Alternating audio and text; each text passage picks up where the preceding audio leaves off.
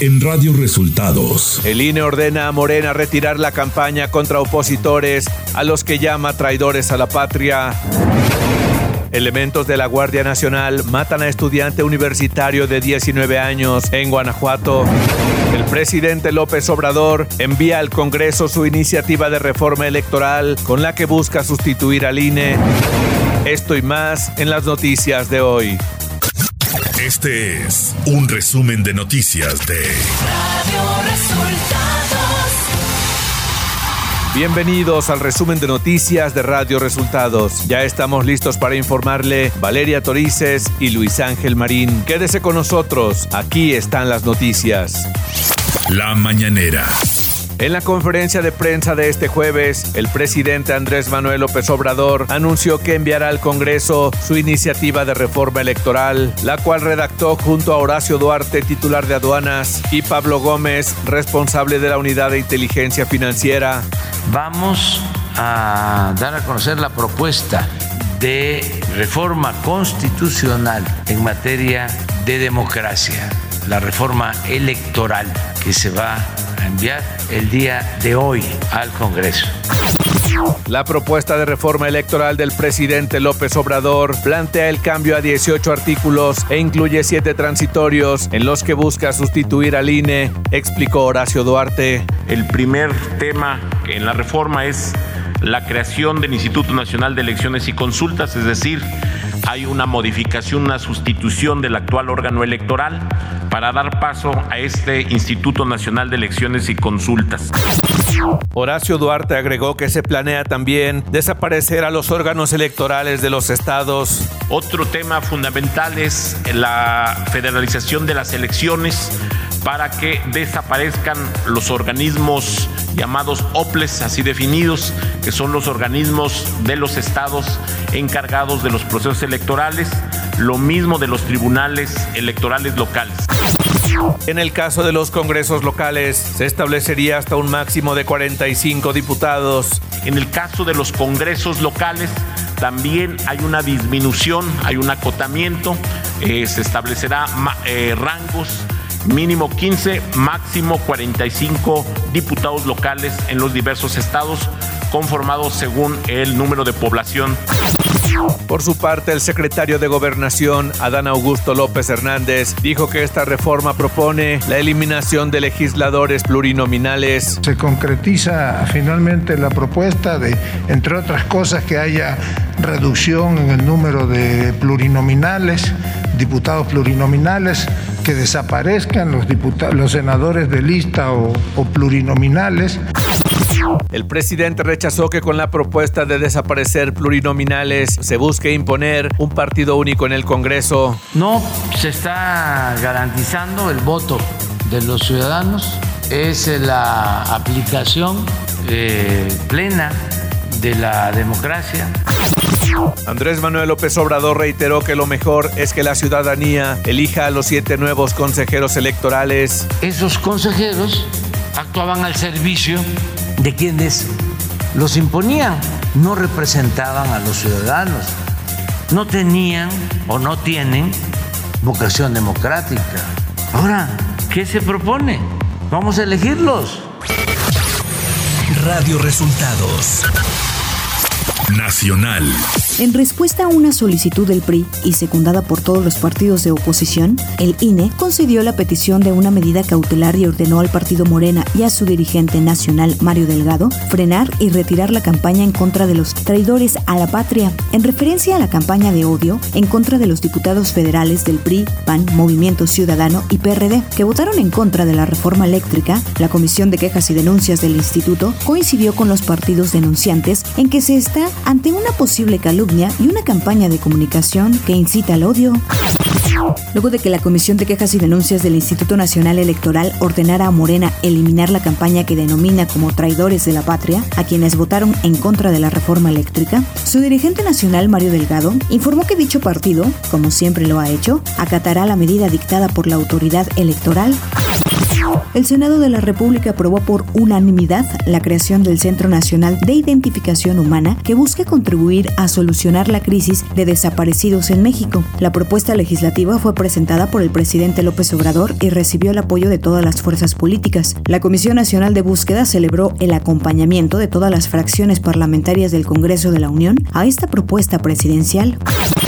Por acuerdo de la Junta de Coordinación Política de la Cámara Alta, el Partido de la Revolución Democrática quedó fuera de la Comisión Permanente del Senado y el Grupo Plural logró un asiento entre la amenaza de Miguel Ángel Mancera de recurrir al Tribunal Electoral del Poder Judicial de la Federación y la respuesta de Ricardo Monreal de que pide a sus aliados del PAN y el PRI que le den un lugar.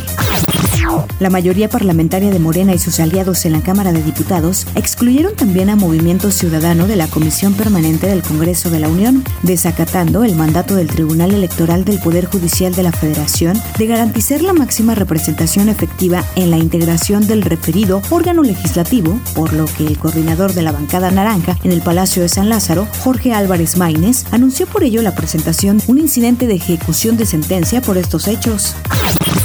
Después de ser expulsada de la bancada del Partido Verde Ecologista de México por votar en contra del proyecto de la reforma eléctrica impulsada por el presidente Andrés Manuel López Obrador, Alexis Gamiño anunció este martes que dejará de ser diputada federal. La ahora ex legisladora del Partido Verde Ecologista de México informó a través de un video en redes sociales que tras ser ambientalista y votar en contra de la reforma por sus convicciones y no por mandato de algún partido, fue expulsada de la bancada de su partido y al no incorporarse a otro grupo parlamentario, tomó la decisión de ya no continuar siendo diputada.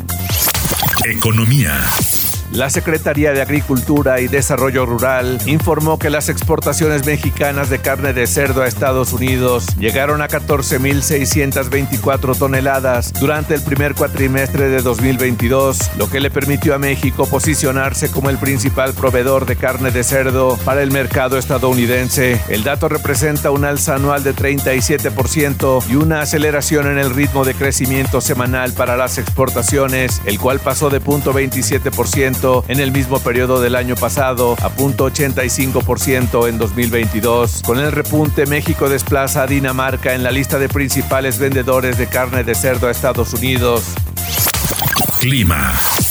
Para hoy una línea seca se establecerá entre Chihuahua y Coahuila e interaccionará con la corriente en chorro subtropical, manteniendo condiciones para chubascos acompañadas de descargas eléctricas en el norte de México, además de vientos fuertes con rachas de 60 a 70 kilómetros por hora y posibles tolvaneras en Baja California, Sonora, Chihuahua, Coahuila y Nuevo León. Por la tarde, canales de baja presión aunados a la entrada de aire cálido y húmedo proveniente de ambos océanos producirán chubascos con descargas eléctricas, viento y posible caída de granizo sobre el centro y sureste mexicano, norte y occidente de la península de Yucatán, con lluvias puntuales fuertes en Chiapas y Quintana Roo. Finalmente, prevalecerá el ambiente vespertino cálido a caluroso sobre gran parte de México con temperaturas máximas muy calurosas superiores a los 40 grados centígrados en regiones de Chihuahua, Sinaloa, Nayarit, Jalisco, Michoacán, Guerrero y Morelos. Ciudad de México. El gobierno de la Ciudad de México, con la intermediación de la Comisión de Derechos Humanos Capitalina, aceptó reubicar a los integrantes de la comunidad Triqui de Tierra Blanca, Oaxaca, al albergue Casa del Estudiante, ubicado en la alcaldía Iztacalco, con la advertencia de que si vuelven a bloquear o hacer un plantón en alguna vialidad, serán retirados. Nacheli Ramírez, presidenta de la CDH de la Ciudad de México, dialogó con los indígenas que no aceptaron permanecer en el albergue que las autoridades les habían habilitado previamente y tras cuatro horas de negociación, los integrantes de la comunidad Triqui aceptaron trasladarse a la casa del estudiante. Información de los estados. Un joven estudiante de la Universidad de Guanajuato fue asesinado a balazos en Irapuato la tarde de este miércoles presuntamente por un elemento de la Guardia Nacional durante una persecución. Además, una mujer que lo acompañaba también resultó lesionada en el ataque. Se informó que al salir de una comida los estudiantes viajaban sobre una calle principal en Copal en una camioneta cuando los elementos de la Guardia Nacional les hicieron el alto. Sin embargo, estos no atendieron la indicación por lo que dio inicio a una persecución. De acuerdo a datos de la Secretaría de Seguridad de Irapuato, los implicados fueron atacados a balazos, dejando sin vida al joven de 19 años con un impacto en la cabeza y su acompañante, la joven de 22 años, también estudiante, resultó con una lesión en el hombro derecho.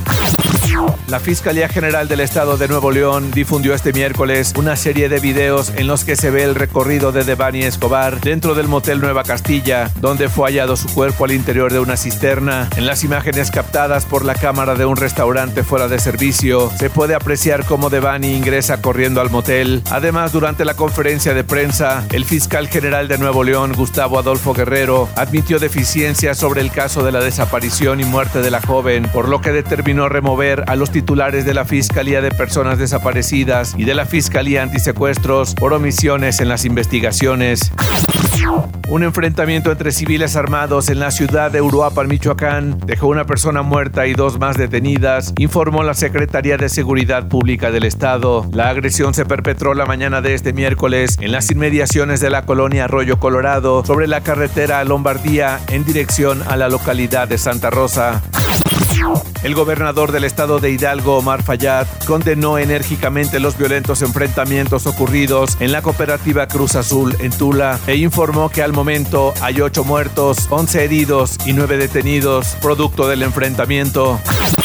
Tribunal Colegiado del 19 Circuito consideró infundados los recursos de revisión de la Unidad de Inteligencia Financiera de la Secretaría de Hacienda, por lo que determinó desbloquear las cuentas del gobernador de Tamaulipas, Francisco García Cabeza de Vaca. De acuerdo con la resolución del incidente en revisión, no se aportó documentación que soporte la existencia de una petición expresa de realizar el bloqueo de cuentas emitidas por autoridades extranjeras u organismos internacionales. Radio Resultados Internacional. El presidente ruso Vladimir Putin amenazó con utilizar su arsenal de armas nucleares contra cualquier país que se atreva a interferir en la guerra de Rusia con Ucrania. Si alguien tiene la intención de interferir desde el exterior, debe saber que constituye una inaceptable amenaza estratégica para Rusia. Deben saber que nuestra respuesta a los contraataques será muy rápida. Enfatizó que Moscú cuenta con las armas necesarias para defenderse. La Organización Mundial de la Salud confirmó este miércoles 151 casos de salmonelosis vinculados al consumo de chocolate procedentes de Bélgica, todos los productos de tipo Kinder, que fueron distribuidos en 113 países. La OMS indicó que considera que el riesgo de que la enfermedad se expanda en Europa, poco de los casos o en el mundo, es moderado, y ello hasta que haya información sobre el retiro completo de los productos implicados. El director general de la Organización Mundial de la Salud, Tedros Adhanom, instó a los gobiernos a mantener la vigilancia de las infecciones por coronavirus. Aseguró que el mundo está ciego respecto a la propagación del virus porque ha disminuido el número de análisis y variantes y mutaciones del virus podrían pasar desapercibidas. Agregó que el coronavirus no desaparecerá solo porque los países dejen de buscarlo, pues todavía se está propagando, cambiando y matando. Por otro lado, las autoridades de Pekín colocaron vallas y lanzaron una campaña de prueba masivas para casi todos sus 21 millones de habitantes mientras crecen los temores de que la capital china termine con un duro confinamiento como Shanghái. Durante dos minutos de este jueves, Israel bajó el sonido de las sirenas para recordar el Día del Holocausto, en memoria de los 6 millones de víctimas judías del nazismo durante la Segunda Guerra Mundial. Como todos los años y en ocasión del Día en recuerdo de las víctimas del Holocausto, según cifras oficiales, 161.400 supervivientes del Holocausto viven actualmente en Israel. Tecnología. WhatsApp está desarrollando una nueva característica para iOS que permitirá a los usuarios guardar los mensajes temporales después de que haya vencido el plazo de visualización establecido por el remitente en el chat. La compañía introdujo los mensajes temporales que se eliminan automáticamente en noviembre de 2020, pero en agosto de 2021 implementó una medida similar para los archivos multimedia que se borran tras ser vistos una vez. Ahora la aplicación acaba de enviar una nueva actualización de la versión beta de WhatsApp para iOS, algo que anteriormente se había visto en la beta para Android. Un portavoz de Meta confirmó a un medio especializado que Instagram está trabajando en una nueva característica que permitirá a los usuarios anclar publicaciones concretas en su perfil de la red social sobre la cuadrícula del feed, no solo como historias, como ya se puede hacer en la actualidad. Esta función serviría para destacar publicaciones más antiguas debido al orden cronológico que mantiene el feed de Instagram. Espectáculos.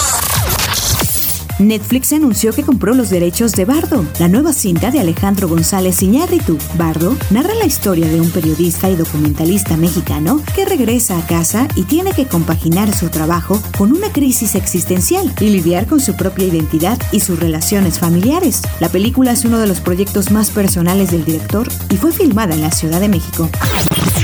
Cristian Nodal dio sus primeras declaraciones acerca de su ruptura con Belinda y aseguró que, contrario a lo que muchos piensan, no fue debido a razones económicas, sino más bien que surgieron diversas cuestiones alrededor que impidieron que lo suyo pudiera funcionar. En una entrevista para Las Estrellas, el cantante dio más detalles acerca del término de su compromiso. Ni cosas de dinero, ni cosas de todo lo que se habló, se habló de muchas cosas y muchas historias. Lo que expusimos al mundo, de mucho amor y muchos momentos bonitos, eso es lo que se tiene que quedar, dijo Cristian Nodal.